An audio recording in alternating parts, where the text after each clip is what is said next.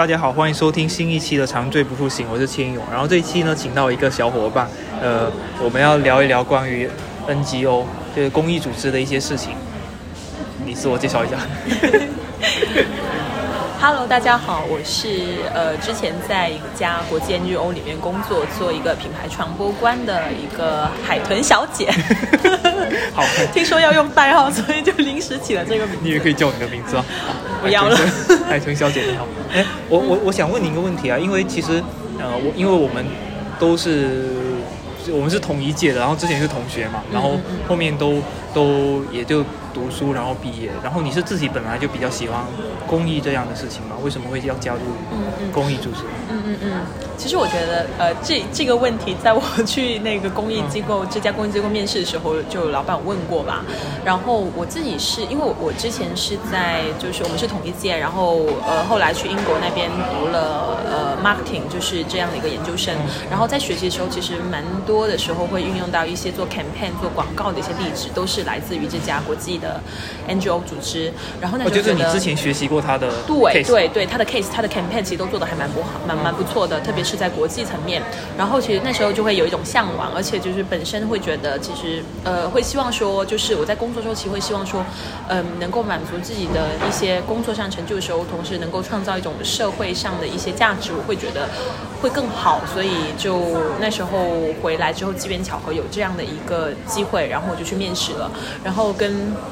面试官，然后跟当时老板聊的都挺开心的，然后最后就定下来，然后而且他就是我最后的工作这个部门，他是做品牌传播的，跟我之前的专业，然后跟我自己擅长的一些技能也蛮契合的，然后刚好可以去做一些保护环境、保护物种的一些很有意义的工作，然后就选择了这个这个工作吧。诶，但是如果你们读 marketing 的话，不是应该是更多的事情是跟商业相关的？我我我觉得其实 marketing 它其实本质就是去做营销嘛，但是你其实需要做营销的，其实并不局限只是商业公司。你你，我觉得 NGO，比如说或像这样的，有时候需要把一些话题，需要把一些理念传播出去，它其实还是同样的一些方法论和逻辑。我觉得其中包括里面你如何用一些 campaign 去把一个活动一种新的一种理念，让更让更一种环保理念，让更呃让更多的人去熟知接受。其实跟商业公司，比如说你让一种产品，让一种它的公司的品牌去让大家去接受，其实我觉得它的方法论以及它的核心内容其实是一致的。所以你本来其实就已经想好说你以后后来要做公益这件事情。呃，我没有想好，但是我我觉得我在我自己的认知里面，我并没有觉得就是商业公司跟 NGO 是一个很对立的事情，因为我觉得我做的我想做的事情是去做 marketing，去做传播，去做品牌。然后其实至于你在什么公司，其实对我来说都是类似的。但好是刚好是我觉得在这家公司，它可以去创造，就可以给我能够达达到一些意义的感觉，我觉得挺好的。对，就所以就加入了。那那你们的你们的就因为刚刚也听听你提到说你认识了挺多的公益人的嘛，那嗯嗯嗯那嗯，就是就像你所在的这些 NGO 的组织里面的人，大家都是一个一些什么样的人群？呢就你嗯你能你能给他打给他们打一些标签？嗯嗯嗯嗯，就是你觉得他们是冲着公益去做的比较多呢，还是说实际上大家也只是说找个公司或找个组织来做做事情？我会觉得，就是我自己个人的一些观察吧，我会觉得大家其实对意义感、对于环境问题、对于这种社会价值的关注度还蛮高的。就是至少我身边接触的人，其实蛮多人都希望说能够通过这份工作去带来一些能够改变环境的一些事情，而且我觉得他们是相信并且。坚守这个理念去做的。比如说，我们有一些同事，他之前是在有一个同事吧，然后他之前是在香港的呃，也是一家 NGO 工作，但是他觉得香港那边就是能够可以做环保这件事情，其实比较局限。他觉得中国这边能够发挥空间更大，所以他从香港那边跳槽来了国内我这家机构里面去做，然后甚至是薪水可以减大幅度的一个减少吧，因为可能呃香港跟呃内地的这个薪酬其实不太一样，所以他跳过来之后也算是降降薪，但我觉得他其实是可以认可，而且是希望想去做一些真的能够带来呃在国内或者是甚至是在国际上面。对对环境这个领域里面能够带来改变，然后他也很坚守，然后我觉得我我是可以感受他的热情的，所以我觉得身边其实呃大家的专业。因为我是一家我我的机构是一家环保领域里面的一家国际 NGO，所以可能大家的呃呃专业就是会更多呃在环保领域的，比如说有海洋的海洋专业毕业的，有呃呃有林业的，然后有渔业的，有那个有有那个呃可持续市场这样的都有，然后这可能可以跟你就是这家机构。对比较专业类型的也有，然后但但是我的部门是可能是品牌传播嘛，所以就会有一些媒体，然后有一些媒体的同前同事有呃他们之前是媒体人，然后也有就是也有一些是就做传播做品牌的，然后做设计的，其实都会有。嗯，其实我就会觉得大家的都比较多元吧，而且我觉得。我我另外我我自己观察到的是，我觉得大家是相对心态是比较开放一些的。嗯嗯嗯。哎，那我我想问一个问题啊，就是在在 NGO 的组织里面会有嗯机构跟机构之间的比较大的竞争关系？嗯嗯嗯，也会有我会觉得是会有的，就是我觉得如果你去，就就我觉得这种，但我会觉得这种竞争可能跟商业公司不太一样，就是商业公司它可能就是。就有时候的竞争会去寻求，不是你死就我活，或者是我要成为一个垄断行业，我我我我这样我才能够吸收更多资源，我会往做大的方向去做。那其实 NGO 也会，它要生存下来，它也会去思考说，希望把它做得更好更大。但是我会觉得，我们机构其实更多在工作时候会寻求一种，呃，如何去相互帮助，就这本本身就是互助互赢，就本身是我们机构的一个价值观吧。也也及也是它成立的，就是这 NGO 它可能会在做的时候会去更多寻求一些，它不是它不一定是非常对立的，就它可能比如说可以互相去做，它没有那么大的那种竞争性，不是说我现在这家机构在做这事了，然后我就不能去做了，然后如果我做的话，我就跟他 PK，我觉得也不一定，哦。就有时候他们可能可以形成，就我们自己的话，比如说我们，呃，我我在做的事情，他可能有时候还会还会去资助，就比如说他会去成立一些基金，然后去资助到一些小型的本土的一些 NGO，因为我们本身是一家国际 NGO，所以也有一些就是方法论跟。呃，更好的一些工具，也可以去，也也可以是，比如说去支持到他们，帮助他们如何去更好的做一些业务，然后去去做一些输出一些价值观，输也不是价值观，输出一些方法论，然后输出一些工具，以及就是提供一些资金去支持他们，呃，扶扶呃，就是支持他们去成长起来，去更好的解决本地的一些问题，也有存在。嗯，那那其实我对它的整个运转逻辑还是。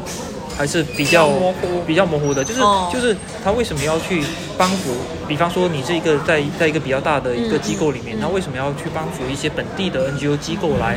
活跃起来？嗯嗯嗯嗯，就是我我想说的，这整个大大体的都是想去问说一一家组织，无论它是大是小，它的运转逻辑是怎么样子？嗯觉得就是，其实这个是跟你这家机构存在的使命或者目标是什么。比如说，我们机构存在其实就是为了去解决环境问题。那么你在如果是有更多的人，更多的在你这个生态链去帮你补足，比如说有人在上游去做政策倡导，有人在中游去做这个平台，然后有人在下游去做一些执行的工作，其实是不是可以更好的帮助你去行使这个使命？我觉得是是的。所以他为这也是解决为什么他愿意去帮扶，或是愿为什么愿意去联动更多的其他人一起去加入到这个事，因为我觉得它并不是一个对立的事情。比如说我去做环保的时候，它其实呃环保的话，它其实本身是需要更多的不同的相关方力、相关方人参加进来。那那那那说一下你个人吧，因为我之前听你聊到说，你做一个 campaign 的话，它会有一个呃前期、中期、后期的一些运营策略的问题。嗯就比方说你要先呃先怎么去立一个项目，然后立一个项目的过程中，可能要做哪些工作，把这个把你们的这个品牌的宣传给给到位，嗯嗯嗯嗯。大概会有怎么样的几步策略呢？嗯嗯嗯嗯，嗯，我我我其实觉得做 campaign，其实在商业机构和 NGO 都会有啦，但是可能就是我觉得它的最大区别是它的目标和目的不太一样，就它的受众可能呃不太一样。那么呃，我觉得我直接我我觉得就你如果比较笼统去讲一些，比如说你的执行策略和一个阶段，其实我觉得很就是太这太太太太泛了。我就举个例子吧，就是我们之前其实呃在幺八年幺九年的时候做过一个塑料的一个 campaign。那么幺八年其实它这个时间段其实还蛮特别的，因为它刚好是就做了一个塑料的一个 campaign。然后这个塑料 campaign 幺八年其实还蛮特别的，因为当时刚好是。我们因为零八年的时候，我们刚好是当年是提出了禁塑令，然后幺八年是禁塑令的一个十年一个周期，然后刚刚好那时候三月呃那个三月二十四号的两会时候也提出说想要重新去。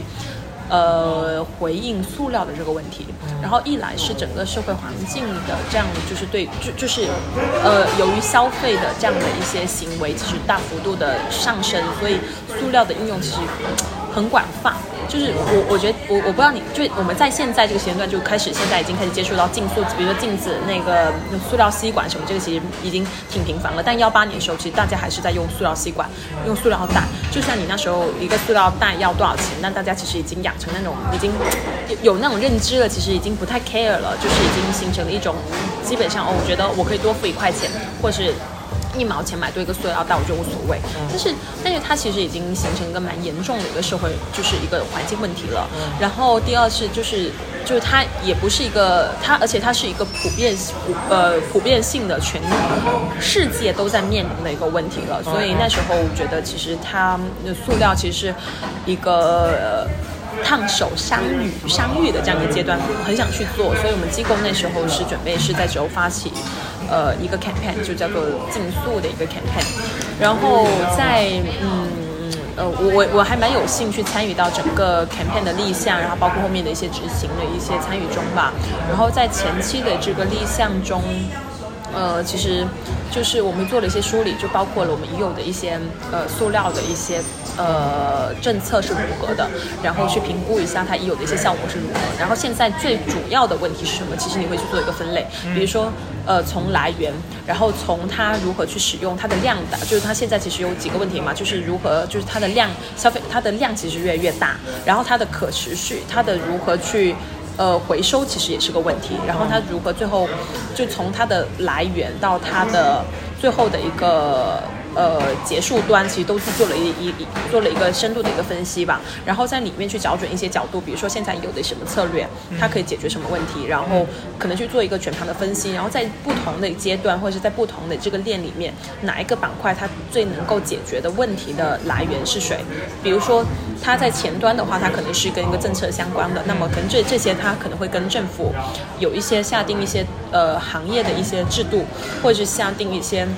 生活的一些强制的政度会有相关性，那么我们可能可以梳理和找到一些专家来去做一些呃政策倡倡导工作，那么这些就可能可以提交去什么倡导工作？政策倡导工作。OK，那么他可能就比如说可以把它做成一些行业报告、一些报告分析，然后呃通过一些渠渠道上报上去，然后去促进一些政策倡导。那么中间的话，比如说你的生态链的问题，就比如说你的消费链问题，那么你从你的呃产产生就是到你的消费这个过程，那它里面可能是有跟两个环节相关。一个是生产生产方，一个是消费端。那么消费端的话，能不能去联动一些产业链，呃，一些消费链、消费端里面的龙头企业？那么他们一起这样出来去解决，就比如说一起去从这个从竞速这个问题去解决。那么可能也可以带来一些方面，比如说我们就分我们其实分解了几个行业吧，比如说包括着呃消费端，比如说 shopping mall 这样的一些一些端口，然后另外是。食物端食品端，比如说餐呃酒店，嗯，酒店其实比如说酒店里面跟一些龙头企业合作，比如说我们推就是简就呼吁大家尽量的去使用就是自带呃自带非一次性的一些用品，然后鼓励就是比如说你如果是鼓励酒店不再提供一次性产品这样的一些方式来来做解决，然后比如说从那个。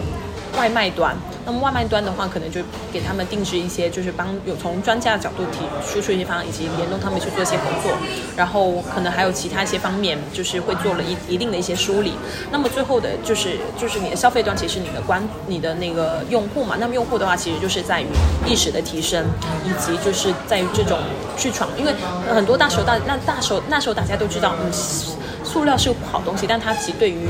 塑料哪里不好，其实没有一个更就幺八年的时候，其实很多人就大家都知道塑料包，但有什么更直观的感受，其实没有的。所以我们其实是不是可以从就是从 campaign 的角度，从宣传的角度，从一些有一些政策支撑的呃一些专业内容角度去做输出，所以我们就做了一些分析，然后可能最后还有还还会去做分析，比如说你的垃圾处理是如何去，比如说因为我们之前调查是蛮多的塑料垃圾，它其实最后是呃没有得到有效回收，是因为。整个城市的这个垃圾处理系统，它其实一般都是直接是烧掉的。但它其实垃圾，如果你做分类的话，其实很多垃圾其实它的价值是可以重新回收的。所以就去还有一个是三 R 里面吧，就是 reduce、reuse、recycle。如果你能够去做到这套理念的话，其实你很多时候你可以在塑料方面去解决很多，就可以解决更少的资源的一个浪费，然后还可以去提提升资源的利用利用度的话，你其实对环境也是很好的问题。所以就做了这样的一套的梳理之后。然后我们去呃，在在这样的一个套梳理中去分析分析，呃，整个行业端里面不同的站位是什么？我们应该在这个时间段，在不同的时间段，比如说最开始我们要解决的是什么？最开始解决的是什么问题？然后第二解决什么问题？就是列了一套，嗯。路径的一个解读吧，然后最后就去还去做了一些 campaign，然后我们是觉得从公众这个角度其实还蛮重要的，然后包括那时候其实呃减少塑料吸管，我们那时候从幺八年就开始提出了，然后也是欧洲那边也开始呃提提倡说就是有一个。令就是有个有个禁令，就是说到二零三零年前，所有的这种国际的这样的一些，就是国际的这种这种这种呃三，其实都都不再使用一次性塑料。所以就是慢慢的从这种观念，我我觉得其实还是挺有用的。然后慢慢的打出了第一炮之后，慢慢的带动了更多人、更多机构、更多的商业也好，或是其他的公众，其实也加入了这样的一个 campaign。然后现在我觉得其实好像一次性吸管也也慢慢的变变少。我自己是在这里面是。有有有这样的一个察觉过程吧，然后我觉得可能是感受会更深一点。嗯，所以是这个项目是这个项目定的目标大概是有长达十年之久，然后是通过你们的 campaign 一步一步的来推进。我我我会觉得其实做很多时候做这种环境保护的项目，它。不可能是一个短期项目，它可能就是呃长则几十年都有。特别是你去做一些野外的一些生态环境的修复，其实你很难就是在一个短期看到一些回复。但是就是在这个卡片中，其实是有分阶段的，它其实线也是蛮蛮长的。但是你可能会在你某个不同的阶段，你会立一些不同的目标，然后在这些不同目标里面去如何去分阶段去达成，然后你在不同的阶段去达成一些，然后还会就是小比较近近距离。的就比较近的，比较近的能够达成的就是 campaign，比如 campaign 比较能够去在短时间去曝光一些事情，然后得到公众的一些认知，也挺好的。嗯，哎，我我我其中比比较感兴趣的一部分是你说到公众的这一部分，就是消费者的这一部分。呃，因为因为其实像你刚刚所说的，塑料到现在已经有非常多年了，而且实际上我们的生活对塑料这个东西有点讲，有有有点。可以说是刚需吧，就是因为日常真的很多东西都需要它，除非你提出了更更加好的的替代的方案嘛。那，你你们是怎么一步一步的去推动大家的这个意识改变的，包括这个行为的改变？我我我我觉得这问题其实我我我自己那时候在做。那在若坎坎时，我也思考过嘛。我觉得其实真的，你说一开始就让大家都不用塑料，然后去返回到，就是其实我觉得塑料本身的发明，它本身的一个意义，它其实本身是想给人类的生活，因为它是在第二次工业革命的时候被生产。幺八几年时候被生产出来的，它本身就是希望说能够提供提提供，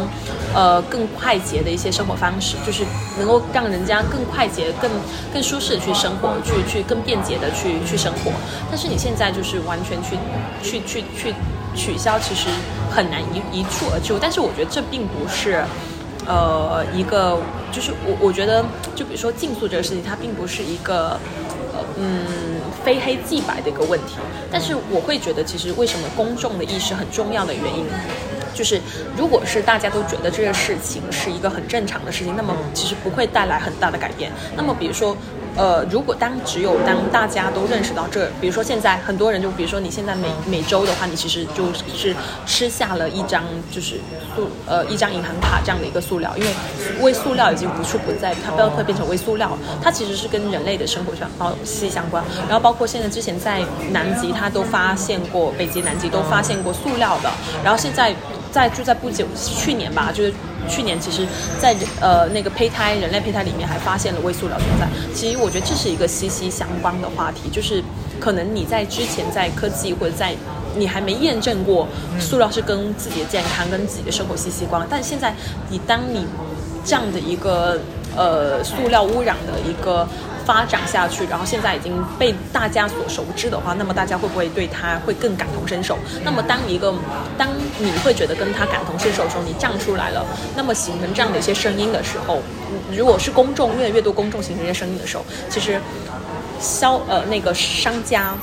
他听到这样的声音，比如说我我消费者是想要去抵抵制塑料的，那么他可能就会寻求一些解决方案。也许这些解决方案，比如说现在纸塑料，或者是呃可降解塑料，它的成本会更高一些，但它可能也是某种方方，但它可能会推动就是商家或者是整个行业带来一些技术上的变革。那么我现在大家有这样的需求存在了，有这样的一个存在存在，我我可能就会推动更多的技术的变性，然后寻找一些可可持续可替代方案。我觉得这并不是没有，我觉得现在是看到了很多。比如说科学家很多就是材料研发商，他其实都在想尽方法去减少一些塑料，寻找可替代品，以及就是把原有的这些塑料变成一些呃可循环的。或者是说把它，比如说衣服现在都可以用塑料瓶来来做，来来制作，就是就是我觉得这是一种推动的力量。就我觉得它它也是某种层面上也是 campaign 的存在这种意意义。就就是可能从消费者端去反推到整个行业去。嗯，所以相当于说一开始你的立场是呃，所以一开始你的切入点跟出发点是在于说它影响到，实际上从你们的角度肯定是觉得说它。对环境的影响很差，但是你的切入点就是它对人人的健康的影响，以这个作为切入点来推动这个事情的。嗯，我我我我我觉得，我觉得你，我觉得你这个问题其实，嗯，有点细化了，细化到比如说每个某个 campaign 你要找如何找到什么切入点。但是我觉得，呃，其实我刚刚分享的是，就是一个逻辑性，就是为什么要从公众的角度去推动整个塑料场面。但是其实我们觉得在整个事情里面，是我们其实做的。的方向其实比较多元的，包括从政策倡导，就从政府方面，然后从那个呃跟企业合作，然后其实是一个比较多元的。但是你如何具体到一个 campaign，然后如何去找找入到一个切入角，其实它是可以更多元的。对，但我会觉得其实呃，我觉得它是一种策略性东西。当你跟这件，当你在做这个 campaign 的时候，如果你能够找准。塑料跟人这样的一个 connection 的话，你会更容易的去达到一些共鸣，跟更容易的去推动大家对这件事情认知。我觉得这是策略性的一个问题。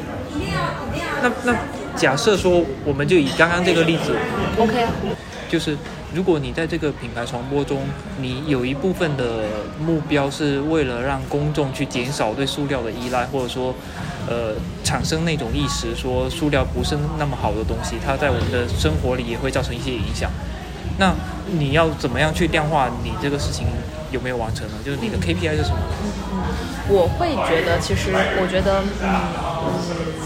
首先吧，我我先从一个小的角度来讲吧，就是我觉得，如果是说你会有。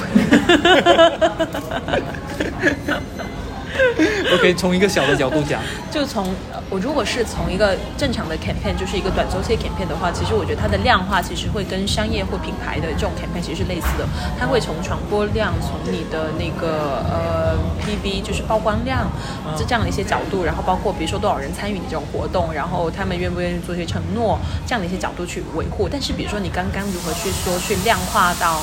呃，对，比如说减速这样的一些行为改变，它其实应该是从一个更大的尺度去衡量的。因为你比如说你去触触达到你的目标，它其实很难，就是它不一定是从一个小的一个公众的改变入职，它可能是可以从一个政策，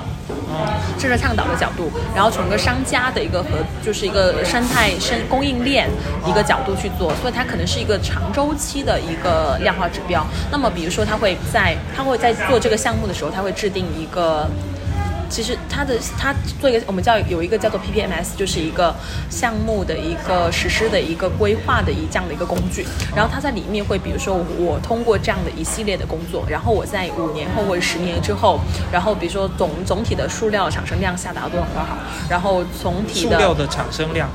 有可能，我只是举个例子。然后比如说第二是，比如说供应链这个供应链的话，它的龙头端它降降下多少多少，然后就然后它的消费，它比如说它推动消费端，呃，比如说推动最后的那个生产呃消费端降少降降低多少了，它可能会有这样的一些量化指标。然后它等到这个项目周期做做成之后，它去 review。就可能整从整个社会的的情况去 review 这个项目的结果如何。嗯，我我只是举个例子，然后比如说他可能也会，比如说我去做海洋项目的话，他可能会去从海洋的一个可持续捕的捞量，然后从一个保护地的一个树木，然后它的面积，就是它会变成一个更大的一个量化的指标，但它的需要的一个时间维度也是更长的，它很难从一个短期就是看到这个项目的成果。但是实际上这个效果，这个结果还是。这个这个项目还是很结果导向的，对他看到这个效果是非常明显。我我觉得这是就这个项目是以结果导向，是因为呃，我觉得是一个。怎么说呢？就是是一个工作方式，就是工作方法论。就是我们机构的话，他去做这些事情的时候，他其实是会用这样的一个工具。他其实就比我们这 PPMs 这个吧，它其实会从一个结果，从一个目标去推我应该怎么去做，怎么去做。比如说我想要达到这个目的，然后我可以从不同的一个合作方，比如说，呃，我的阻力，我的我的推力是什么，然后我在里面怎么去做，然后最后我的怎么样才能够评估我这个。结果是否有效？它其实我觉得这样的一个逻辑，其实跟商业的逻辑是类似的。它其实还是一个一种逻辑的一个一一种呃项目执行的一个逻辑思维吧。嗯嗯嗯，但确实是以结果为导向的。但我还挺我还挺震惊的。我刚刚听你这么说，是吗？因为因为他所所收到的东西不是像一个商业公司创造了多少营收，嗯，来。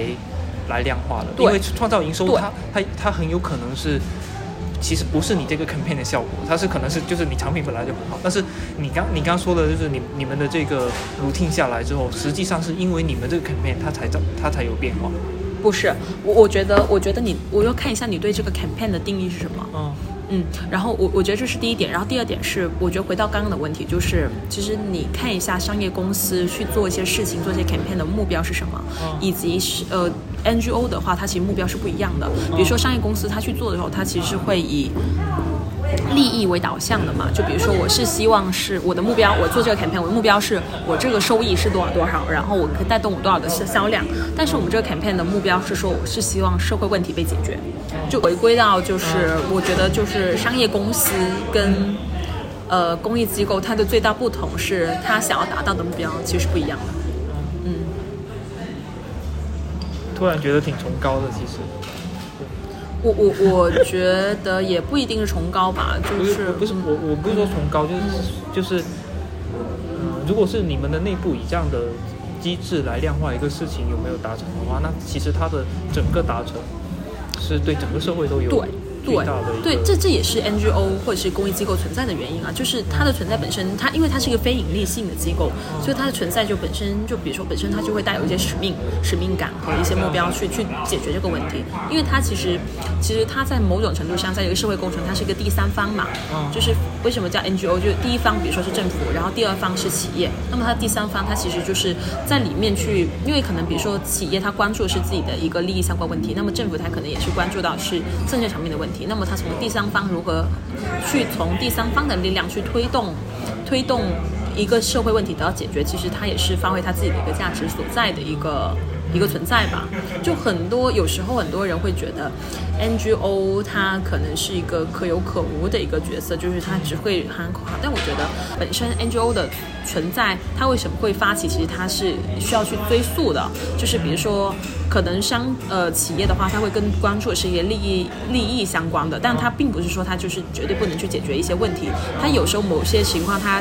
可以就比如说现在有些社会企业嘛，它的存在本身也是为了解决某些问题，社会存问题存在，但它本身也是有一个盈利性质的。但是如果是那些不盈利的，然后又是一些社会问题的，那它其实会不会不被关注呢？所以我觉得这就是 NGO 本身为什么会。存在为什么会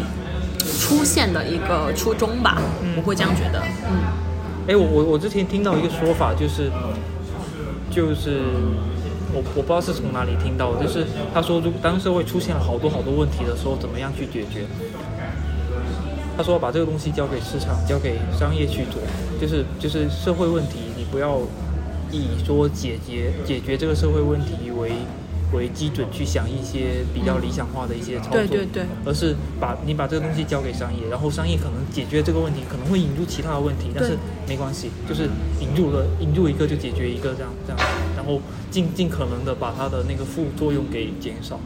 因为这样会比较高效一点。我我会我承认这样会比较高效，但是我觉得就是如果你是单纯回归市场去走的话，它可能就是如果是这里的主导的者主导者的，就其实还是回归到主导者的问题吧。如果他主导者是商业的话，它会不会变成了一个商业化的问题？但是它它也许是可以解决这个问题，但它可能会带来其他问题。但是我觉得 NGO 或者它解决问题存在的时候，它可能是从一个更宏观的层面去思考。就比我我举个例子吧，嗯嗯。嗯，我们机构在做大熊猫的一个保护工作的时候。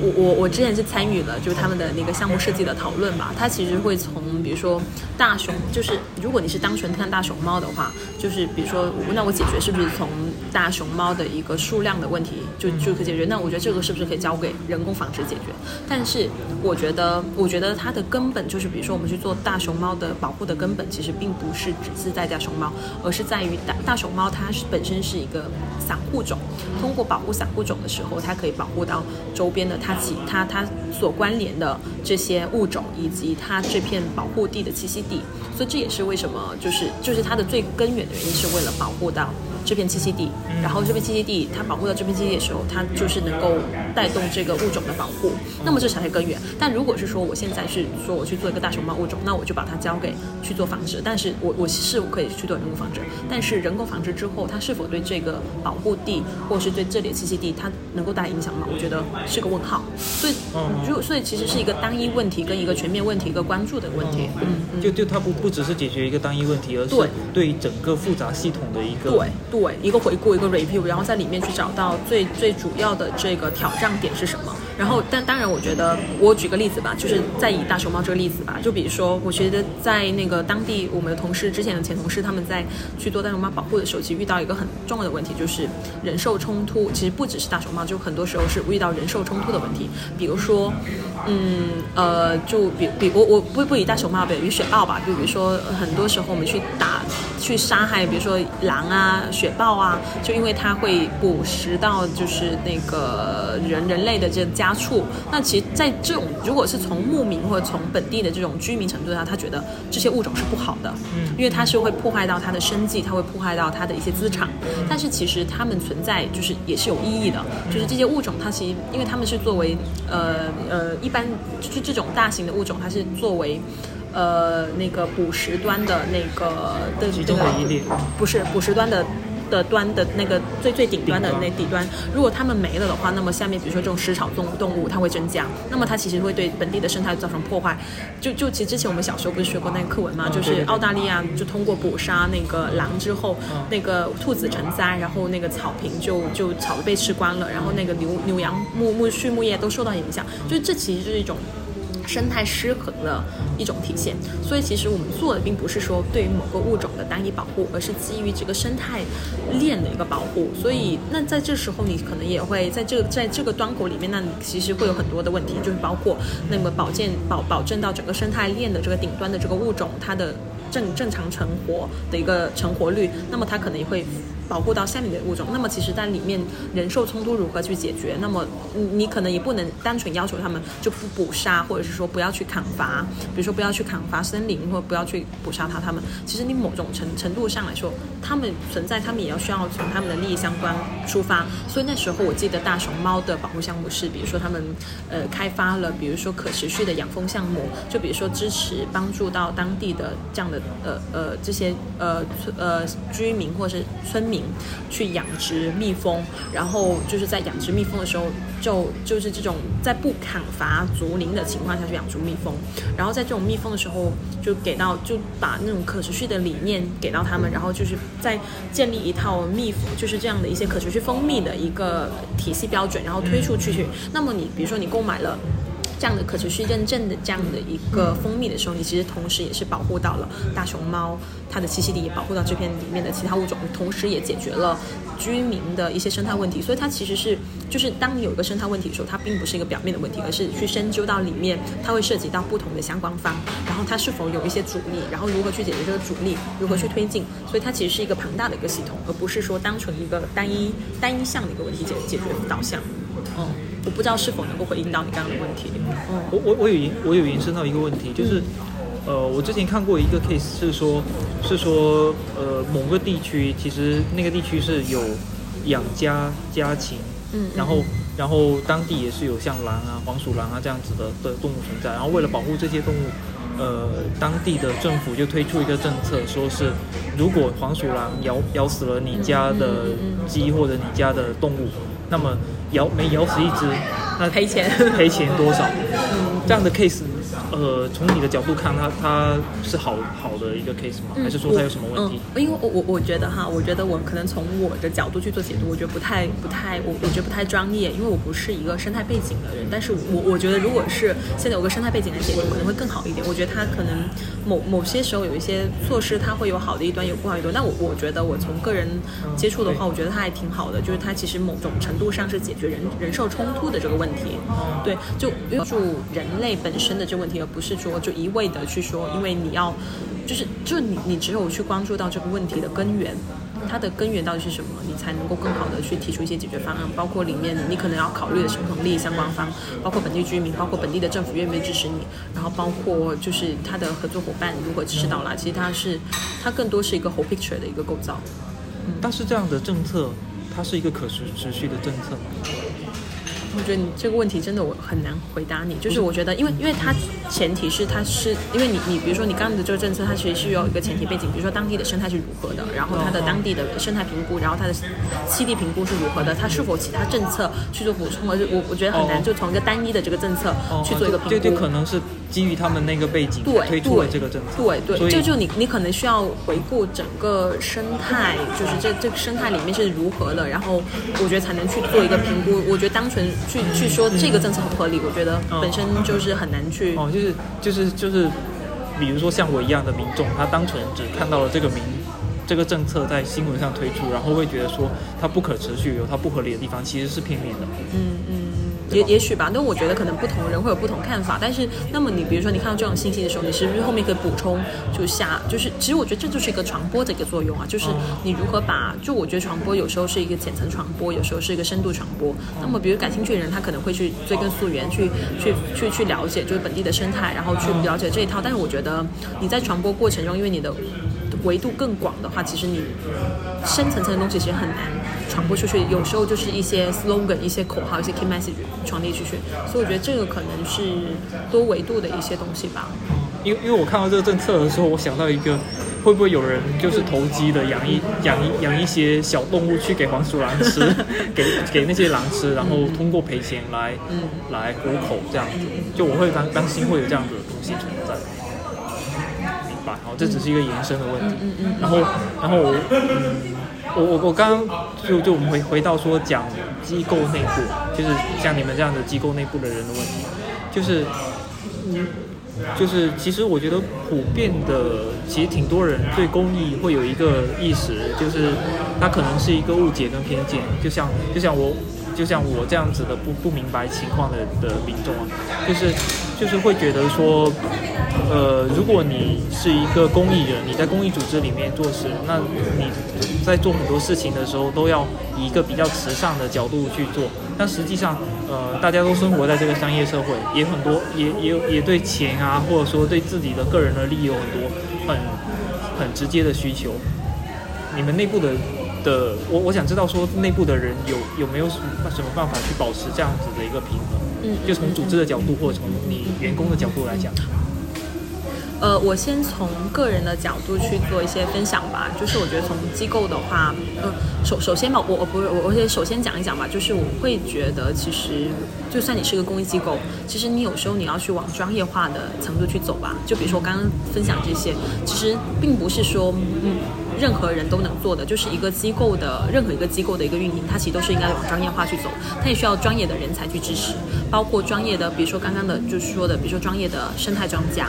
然后专业的运营人员、运营人员，然后这种财务啊、财务人员啊，然后项目执行人员，其实其实你你要往一个专业方向走，你这些都是需要的。那它其实跟商业机构是不是是一样的？它其实都是需要专业人去。那么这些人。他本身，他本身也是需要去养家糊口，也是需要去生活，也也可能是跟大所有人一样，他也有买房啊，有有养育子女这样的一个生存。所以我觉得大家可能对待这件事看看法，应该是我我觉得可能未来是需要更多人去对公益机构会有一个更深层次的认识吧。就是我觉得一来。它不是一个任何人就能够做的，就是我我我会觉得公益机构是公益是一个人人可以参与的，但是一个工业一个专业化的一个公益机构，或者是专业化去做这样保护或者是做公益的事情，它其实还是需要专业人才去去支持的。那么专业人才其实还是需要保护保证到这样的一些正常的一些生活东西。但是第二是我觉得有时候，但但我会觉得其实本身公益机构它也比较特殊。它其实为什么会有一些规章制度会去制定说它的成本管理费，然后它的的收入比，然后会去对它的一些项目活动去做一些披露，是很正常的，因为它其实同时也是需要受到监管的。所以我会我会建议就是大家如果是对这家会我会希望是能够嗯期期先是也不要希望吧，就是期待是能够有更多人去对。这件事情就是对公益机构公益化这个事情有一个深层次的认识，同时，我觉得也鼓励，比如说你如果是对家公益机构你是很感兴趣的，你是认可他的，你去你可以去做资助他的一个动作之后，我会建议你去做一个，就是会对他们的一个，比如说你这个。捐赠的一个财务的走向，你可以去做监管的，因为每家机构、每家公机构，它其实都是应该去做它的披露，对它的项目去做进展的。那么，当你去做这样的一个更深层次的认知的时候，你就知道他们在做什么，以及是否这些钱款会被是否被滥用。其实民众也应该是发挥他们的监督作用。我觉得这是这是 OK。就除了监督的话，它其实受到了专业的机构的，就是监管部门的监督。其实民众、媒体也是一种监督的部门。就是只有在不同的体系在这样完善、支支完善的前提下，才能够支持一家公益机构，或是我觉得这公益机构其实很多种，就是帮他走得更好。我我也会希望大家能够发挥这样的一些监督作用。嗯，但但从个人的，就是刚从个人的一个呃分分享角度来说吧，我会我会觉得其实嗯。这个是跟个人的欲望和欲望和呃和想要的东西其实相关的吧。就是我会觉得你在公益机构里面要去赚大钱，就像在商业公机构里面去赚大钱，我觉得不不可不太可能，是不太可能的，是不太可能的。就是你可以获得，我我觉得其实现在基本上蛮多商业机构其实工资都是比商业机构会偏，就比公益机构会比商业机构的工资偏低，这是很挺正常的。但是其实跟你自己的欲望相关了，就是。我我身边认识的一些同事吧，他其实更希望是能够在里面实现他的抱负，然后他对金钱的欲望没有很高，那么他可能可以愿意更愿意在里面长待下去。我觉得这也是可能的。就是那个价值认同的部分会比较多一价值认同部分会更多一点。然后，嗯，但我觉得这种东西其实是在于一个个人的一个选择，我觉得并不是一个强制性的东西，所以。它的行业就这样子，但是你愿意不愿意去在里面实现自己价值，其实是个人选择东西。我觉得不应该把它上升成一个政治正确的东西。然后我甚至也认识到，就是就就算是我我自己也好，或者说身边同事们也好，就是我们也会很多去支持到不同。机构公益机构的一些月捐啊，比如说我自己也会支持联合国的什么什么儿童保护基金会的一些月捐工作，我觉得也挺好的。就是就就算是你不在一家公益机构工作，但是你可能可以，比如说你通过支持到他们来来来去实现你的，就是能够帮助到社会，实现自己社会价值，我觉得也可以啊。就是我觉得实现公益其实方式可以嗯更多元嗯嗯。所以实际上，我觉得公众要对这个事情。呃，一方面是多深入的了解，第二方面也是监管嘛，然后来来做到说，呃，一方面既能够支持大家的工作，一方面又又不会使那个机构它滥用自己的对对对对对对对对，我觉得这是一个平衡的一个问题。我因为我觉得其实。在零几年，就是之前发生的某国家，就是那种国字头的这种这种基金会，其实我觉得它某种程度上来说，也是就是对公众的信息，对让公众对于公益机构的信心会有一些打击吧。但是我觉得这其实是，我觉得也不能以偏概全。但是其实有了一些监督，有一些监督机制投入，然后公众能够对它有更好的认识，其实都是好事儿。但是其实这个的话，就是我觉得就不能说 all in，就是说哦，你做公益机构你就都是应该免费的贡献你的全部。我觉得这也不太现实，这这这个太理想主义了。嗯嗯嗯，其，其实我觉得结合到我们刚刚去讲说大的 NGO 机构跟小的 NGO 机构的的那个关系有没有竞争关系的那个问题，我觉得可以回应呃我之前听过的一个呃向彪老师说的一个分享里面的一个问题，因为他说呃在追求专业化的同时，也挺怕像这样子的公益组织会逐渐的孵化出一些巨头出来，然后。就就他孵化出一些些巨头出来，然后会吞并一些小机构，然后导致到说这个事情也有一点点像行业内的垄断这样这样子的现象存在。但我觉得你刚刚呃对前面的那个问题的回应有有让我想到一部分的的方式，就是说这这个这个题的一个态度，就是说可能大机构可以通过去。帮扶小机构去达成更深远的一些社会影响，就大家都在做同一件事情，那公益人其实越多越好，就人人都可以成为公益人，就就包括从自己去做公益，然后理解公益，然后呃去监督公益组织的一个呃平时的工作，都可以达成这些点。其其实我我自己个人发，因为我是在幺七年加入呃基金会的嘛，然后但是我其实从我自己个人的一个呃感知的话，我其实觉得这两年其实由于互联网的一个帮助吧，我其实我其实觉得就是比如说像蚂蚁森林、像腾讯基金会这样子，其实大家接触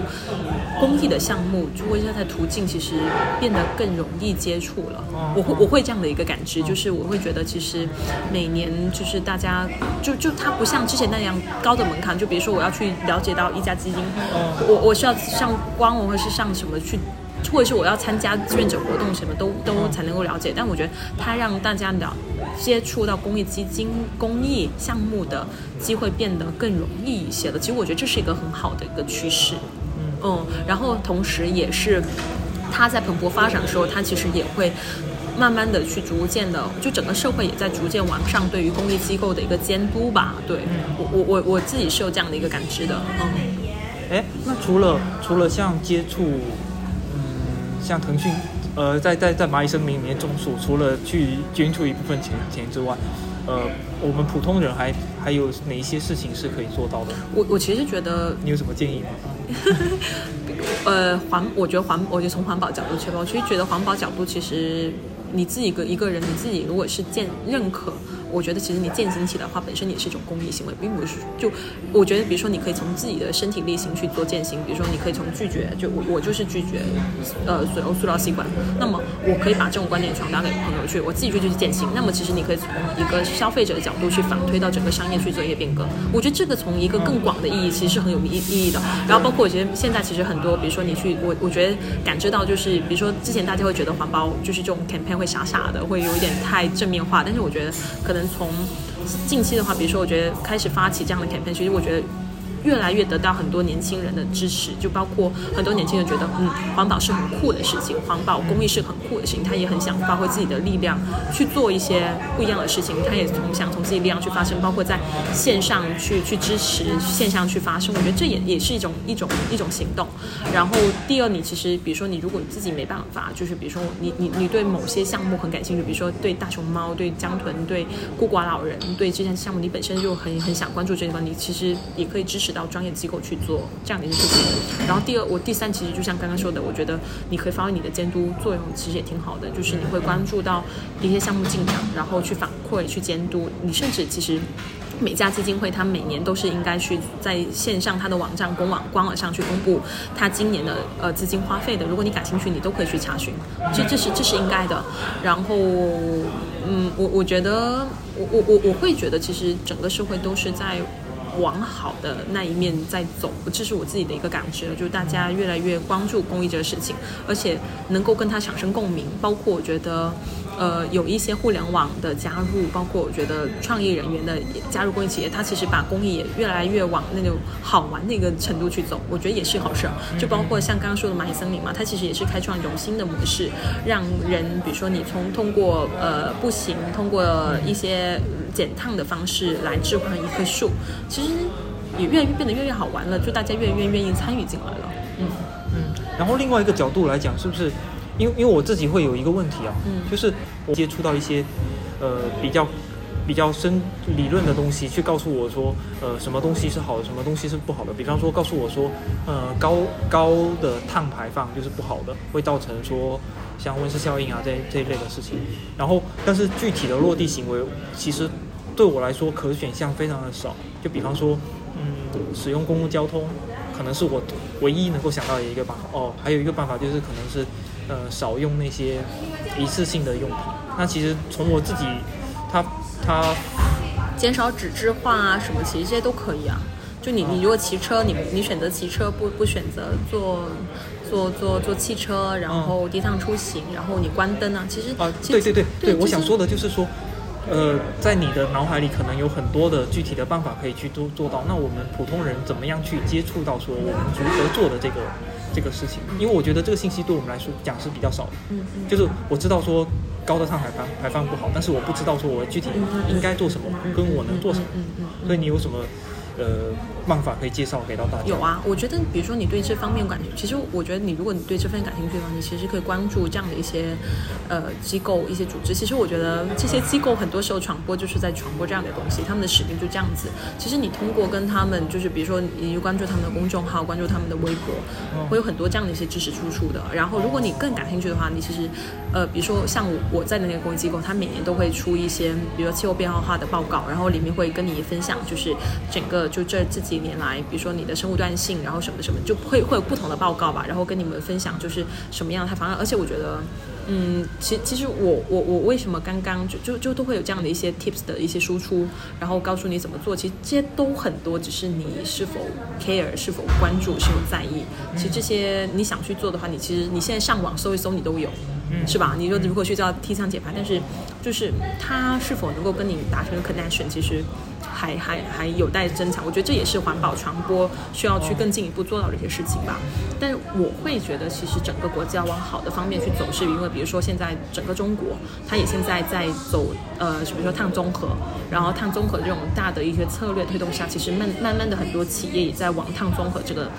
这个这个碳综合对。你你可以上网查一查，碳中和就是在习大大在去年的时候提出了，我们中国要往呃呃要慢慢实现碳中和，在二零哎是在二零三零还是二零五零年实现碳排放量就是抵消零排放这样的一个就就是这样的一个策略，所以所以所以我觉得其实是就你看从政策层面上，就从政策层面上，它也慢慢达成这样的一这样共识，他愿意以大国中国也愿意以大国的身份在国际上去发声，然后这种的政策推动下，其实。很多企业，比如说像啊阿里啊，像腾讯啊，还有像什么光伏啊，什么这样的一些东西，其实这些企业其实也慢慢的往这样方向去做去走。然后民众的话也开始去关注到低碳减排的这样的小事情，我觉得都是一件好事。然后是不是也可以身体力行的去参加一些像体验活动啊？可以啊，可以啊，可以啊，可以啊，这样可以啊，可以啊，可以啊。我觉得比如说像地球小时。啊，你有一些推荐的渠道跟活动，了解的渠道跟活动。我我觉得会，我觉我因为我我我因为我觉得我可能推荐会比较局限，因为我我本身是在环保公益里面做嘛。那么可能比如说你可以真的可以去关注你你感兴趣的一些话题，或是你的基金会，或是一些公益组织，或者是其实有很多呃明星也会关注这方面。我觉得这些都是渠道了。然后另外比如说像地球小时这样的一些 campaign，其实也有。呃，然后他其实会把就是一些呃呃一些环保理念，其实就是都转化成一些比较容易输出，比如说关灯，然后比如说低碳出行，然后减少塑料袋使用这样的一些行为去做一些对公众做一些输出，我觉得这些都可以参与进去。然后如果你是真的是对生态对什么保险感兴趣的话，其实我觉得网上都会有很多这样的一些志愿者活动，其实。多多参与，多多认识都挺好的。包括我，我觉得深圳吧，就深圳其实还会有很多观鸟啊，很多呃，比如说去海边捡垃圾啊。其实我觉得如果你感兴趣，其实去参与，然后环境教育这些都可以的。我觉得深圳人的这种公益的水平和能够触达的路径其实都不少吧。嗯，上网搜一搜就好了。那那在于在促成所有的人都变成公益人的这条路上，你有什么要什么话要对这些即将成为公益人的人说的吗？我觉得我我会觉得，嗯，是否要去做公益的事情是在于个人选择，它不应该成为一个，就我我会当然我会希望更多人能够去做，但是它可以做一种倡导吧。对对，但它前提是应该是认可和和什么，不是应该就变成一个过分政政治正确的一个事情。那但但这也也是一个好事，就是越如果大家都觉得它是一个政政治正确的事情，越来越多人参与进来，迫于道德压力什么也也是好事，也是好事。嗯，我呃我会觉得。不知道哎，我觉得就重新参与，就从自自己认可的事情去从小事做，我觉得就 OK 了，就不用有太大的压力。嗯，但我觉得，但我我觉得我自己其实也挺佩服那种能够真的是认可之后完全践行的人。就是比如说我认识到一两个朋友，他本身也是就是对于塑料这个议题很感兴趣，然后他开始开创就尝试完全无塑，然后比如说每每天的呃使用到的那种垃圾，就是把它控制到，就比如说就就最后。就只有一个月一罐一个罐头这样的一个垃圾，就我觉得也很厉害啊。但是，就就这也很酷很厉害。如果你们如果真的能够达到的话，我觉得也是一个很棒的人。嗯，但但我我我其实我也觉得说，就是就无论大大小小能做多少做多少吧。因为之前可能会有一种想法是说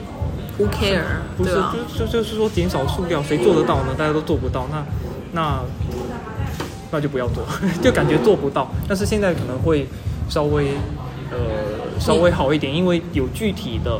可操作的路径给到我们。比方说我在点外卖的时候，他能选择说不要不要餐具，那你就立马就选择不要餐具就好，就是很小的事情，而不会因为说反正我做不到完全没有塑料，然后我就无所谓了这样。我觉得，呃，其实从就就比如说，你可以从先从减量开始，然后然后比如说从重复使用开始，然后再最后就是垃做垃圾分类，我就从竞速这个事儿了。但是我觉得环保其实还可以分成很多事儿了。然后我觉得，其实整个社会其实对这种倡导其实都不少了。对。好啊。还有什么要补充的吗？没有了。那我们今天就录到这里了。好啊。各位，拜拜。拜拜。